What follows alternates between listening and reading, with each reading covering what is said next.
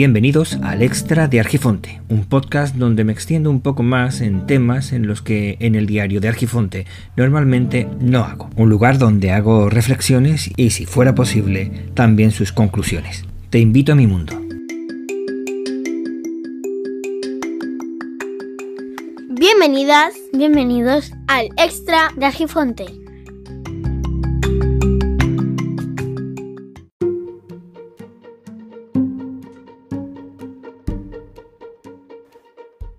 Para muchos, el tiempo es algo inventado, una simple idea irreal que nos trata de controlar y devorar sin remedio, como si fuese un diablo nuevo, que nos dicta por decreto lo que queda de nuestra vida.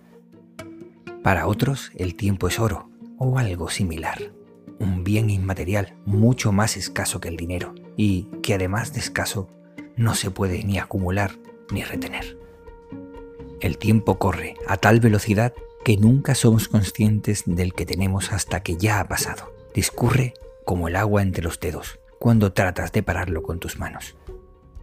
Sin embargo, el tiempo mide el movimiento de los objetos en el espacio, o mejor dicho, el tiempo es aquello que usamos para medir estos movimientos. En ausencia de movimiento absoluto, podría decirse que no existiría el tiempo, pero no es cierto. Podríamos usar el tiempo para medir la distancia entre los objetos sin movimiento. Lo que no está tan claro es el espacio. La comunidad científica, para definir un espacio, lo denomina como el tiempo que tarda un fotón en recorrerlo. Así, un metro, medida del espacio, según el Sistema Internacional de Medida, vale 1 entre 299.792.458 segundos. ¿Lo ves? Vale, tiene valor, un valor más real y material de lo que yo pensaba en un principio. El tiempo es una magnitud física fundamental. Y las palabras también tienen su valor, que no se ponen por poner. La palabra magnitud se refiere a una propiedad física que puede ser medida, por ejemplo, el tamaño, el peso o la extensión. La palabra física se refiere a que se encuentra en la naturaleza, y la palabra fundamental a que es lo principal de algo, en este caso principal de la naturaleza. El tiempo se utiliza para ordenar una serie de sucesos, indicando cuáles son anteriores, por lo que sería el pasado, para indicar los sucesos que están sucediendo en este preciso momento, que serían acontecimientos del presente, y los que están por llegar, que serían los acontecimientos del futuro. Por convención, es decir, por un acuerdo, se ha tomado como unidad de medida el segundo. Puesto que el tiempo es algo fundamental, podría haberse llamado primero, pero supongo que el espacio estaba antes, en el pensamiento por lo menos. Supongo que por eso, por ser lo segundo, se quedaría con ese nombre. O puede ser que primero estaban los hechos y lo segundo era su orden o recuerdo. Bueno, dejo esto para otro momento. Somos muy modernos, por lo que todo lo que tenemos es muy nuevo. Nunca me ha quedado claro si lo muy nuevo o muy moderno debería ser denominado como lo último o lo primero. Pero si algo es lo último en salir, no puede ser lo primero. Paradojas de la vida. Como digo, somos muy modernos, tanto que el segundo procede de mirarnos las manos, concretamente los dedos. Y en este caso podríamos decir que se trata de lo primero y no de lo último, para que luego digan que vivimos en la era digital, pero ya en Sumeria usaban los dedos de una forma mucho más eficiente de lo que hacemos ahora. Sí, como lo oyes, los dedos de una mano. En Sumeria hace ya unos miles de años. Un día se dividió en 24 horas, que es el doble de 12. 12 horas para el día y 12 para la noche. 12 es lo que tenemos en la mano si miramos los dedos. Si miramos bien claro. Cuenta conmigo. 1, 2, 3 y así hasta 12. ¿Qué? ¿Que te salen solamente 10? Eso es porque desde pequeño nos enseñaron a contar solo con los dedos y normalmente con eso nos basta. Somos una sociedad más básica a nivel individual que en aquella época. Sin embargo, en Sumeria hace unos 5.000 años tenían necesidades mayores y buscaron una forma de contar más con los mismos dedos Quizá lo primero fue saber contar y luego al resultado lo llamaron segundo. Como digo, salen 12. Si utilizamos el dedo pulgar para indicar cada una de las falanges de esa misma mano, podemos contar hasta 12. Así, el pulgar sirve como índice de conteo y las falanges el número de unidades. ¿Para qué utilizamos la otra mano? Bueno, sirve para conocer cuántas docenas llevamos contadas. De manera que si contamos cinco veces los cinco dedos de la mano, las 12 falanges indicadas por el pulgar, nuestro resultado será 60. Ahora pienso un momento. Si cada una de estas horas las separamos de la misma forma, nos dará 60 minutos, que sería la primera vez en hacerlo. Si lo hacemos otra vez, nos encontraremos con otros 60, que serían los segundos. Puede que al final deberíamos decir que este episodio se publicó a las 6 horas de la mañana, 5 primeros y 0 segundos. Al final el problema va a estar en el nombre de los minutos, que deberían llamarse primeros y no de los segundos. Continuando con lo que decía, el tiempo nos sirve para ordenar los acontecimientos, pero esto es algo relativo para cada pueblo. Hay pueblos, como el nuestro, que marcan los acontecimientos según va transcurriendo el tiempo y no al revés. Es decir, que entre un acontecimiento y otro ha pasado tanto tiempo.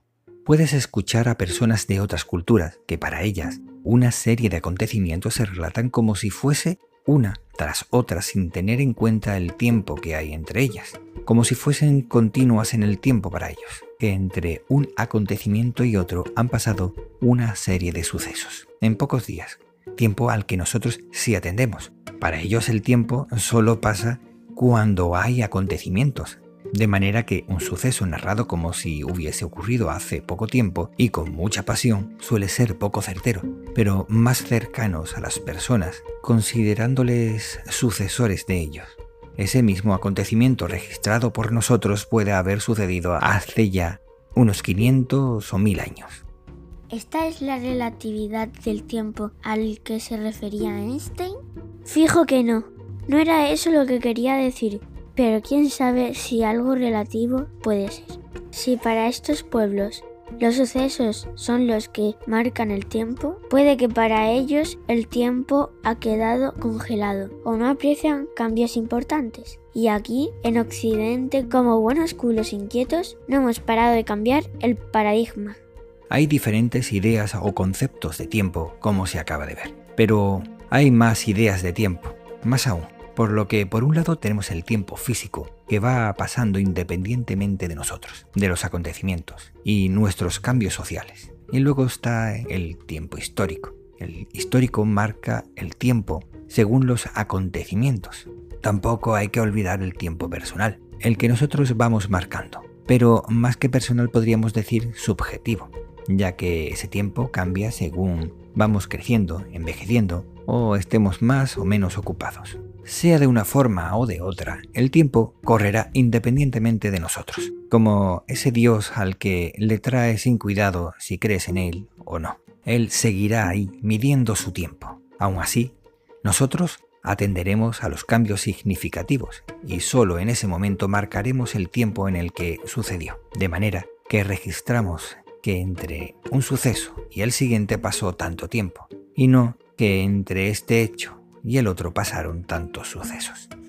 Puede ser que todo esto sea cosa de convención, como decía al principio, pero puede ser algo menos subjetivo y más global, de manera que deberíamos marcar un origen para este conteo, un suceso exacto, singular, cósmico o planetario, a partir del cual tener un inicio del tiempo, algo que el dios Kairos marcase como inicio. Como parece complicado, cada cual marca el tiempo partiendo de una fecha del nacimiento de un profeta o un dios.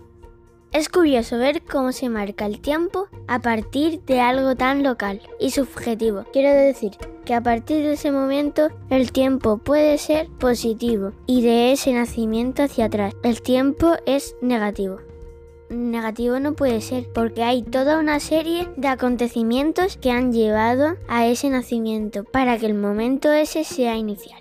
Es decir, una suma de negativos que llevan a cero. Qué raro, ¿no? Una suma de negativos no puede llevar al cero y de ahí a los positivos. Tampoco puede ser negativo ya que la gente no nace vieja y muere en el útero de la madre tras una larga vida. ¿Qué cosas más raras asumimos sin cuestionar? Me da la impresión que aceptar un tiempo negativo es como el que acepta con toda normalidad que hay gente que habla con un dios o en su nombre.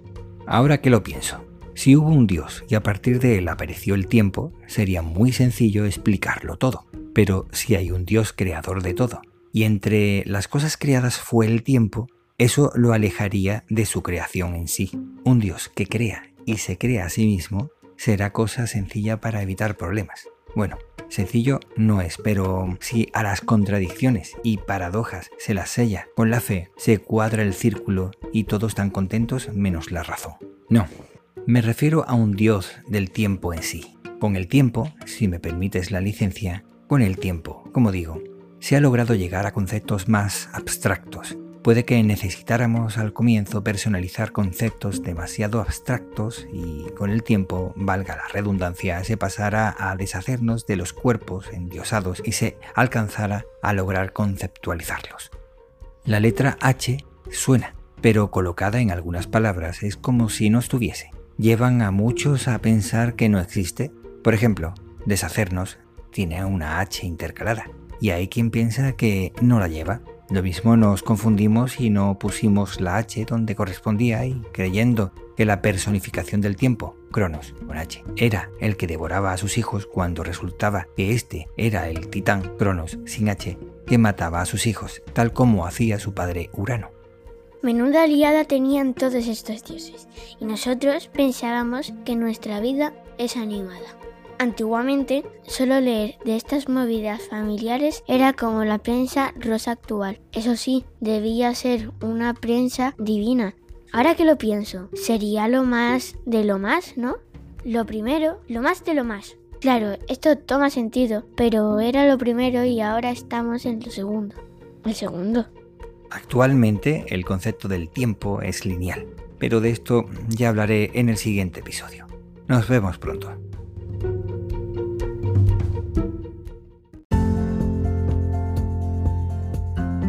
El extra de Argifonte se despide por hoy. Podéis encontrar a Víctor Gabriel en Twitter como Hermes-Gabriel, Telegram, Mastodon o Hapsila. Como Hermes Gabriel. Muchas gracias y nos vemos pronto.